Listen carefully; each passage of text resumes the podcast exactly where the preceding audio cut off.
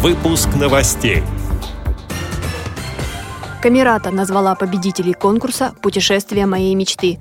В Калуге обсудили вопросы создания доступной среды. В Астрахани открылась выставка работ читательниц специальной библиотеки. В Темниковской местной организации прошел вечер русского романса. Далее об этом подробнее в студии Анастасия Худякова. Здравствуйте! От Алтая до Калининграда, от Доминиканы до Южной Кореи совершили виртуальную экскурсию участники конкурса творческих работ «Путешествие моей мечты». Его организовал Нижегородский областной центр реабилитации инвалидов по зрению Камерата в рамках социального проекта «Мир без границ». Конкурс стартовал в июне прошлого года. За это время поступило 22 работы от 20 авторов.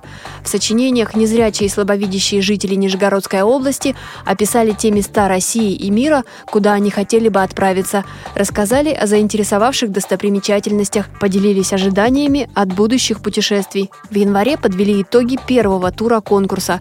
Все 20 авторов получили ценные призы – Затем с помощью интернет-голосования определили победителей, чьи работы получили более 100 голосов. Это Юлия Рыжова и Николай Кривенко «Путешествие в Доминикану», Ольга Летягина «Город мечты», Валентина Лапина «Путешествие на Смоленщину», Ирина Устимова «Путешествие в Прагу». Победителям вручили ценные призы, а для всех участников организовали экскурсионную поездку в город Чкаловск Нижегородской области – Познакомиться с работами участников конкурса можно на сайте Центра Камерата. В Калужской областной спецбиблиотеке для слепых имени Островского состоялось заседание Российского общества «Знания», Участники обсудили вопросы инклюзивного образования, повышения профессиональной грамотности педагогов и специалистов, обслуживающих людей с ограниченными возможностями здоровья, а также создание доступной среды в учреждениях города и области. Как отмечалось на встрече, в этом направлении специальная библиотека окажет информационную поддержку учебным заведениям. Также сотрудники готовы провести на базе Калужской специальной библиотеки цикл семинаров для руководителей и специалистов, работающих с инвалидами.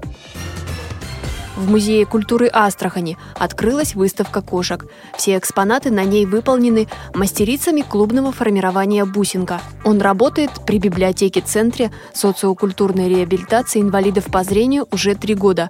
Здесь обучаются разным видам рукоделия – вышивке пайетками, бисероплетению и квиллингу – как отметила директор библиотеки Наталья Крайнова, клуб творчества набирает популярность. Для занятий даже выделили большой кабинет. В прежнем помещении, где когда-то начинал работу кружок творчества, стало тесно. Занимается там не только бисероплетением, там и плетением мехом, и квиринг, но в основном у нас идет упор на бисер. Девчонки, которые там занимаются, являются инвалидами по зрению первой, второй группы слабовидящие и совершенно незрячие. А, принимает участие во многих конкурсах. Это и весенний мотив, пасхальное яйцо, творческая ярмарка. Выставляется в музее культуры города Астрахани с творчеством э, мастериц. Могут ознакомиться любой желающий житель Астрахани, даже приезжие туристы, так как э, музей культуры города Астрахани расположен практически около Кремля, в центре города. Хотелось бы, конечно, отметить Лысый Иваненко Анастасии, Тонковидову Наталью, Канушеву Надежду, Мостабек Леофлор, Финогенова Елена. Без них бы, конечно, эти выставки не состоялись.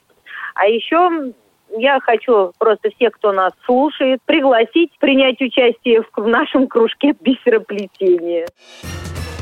Романса «Трепетные звуки». По таким названиям в Темниковской местной организации ВОЗ Республики Мордовия прошла музыкальная встреча. С первых минут гости окунулись в волшебный мир музыки и поэзии.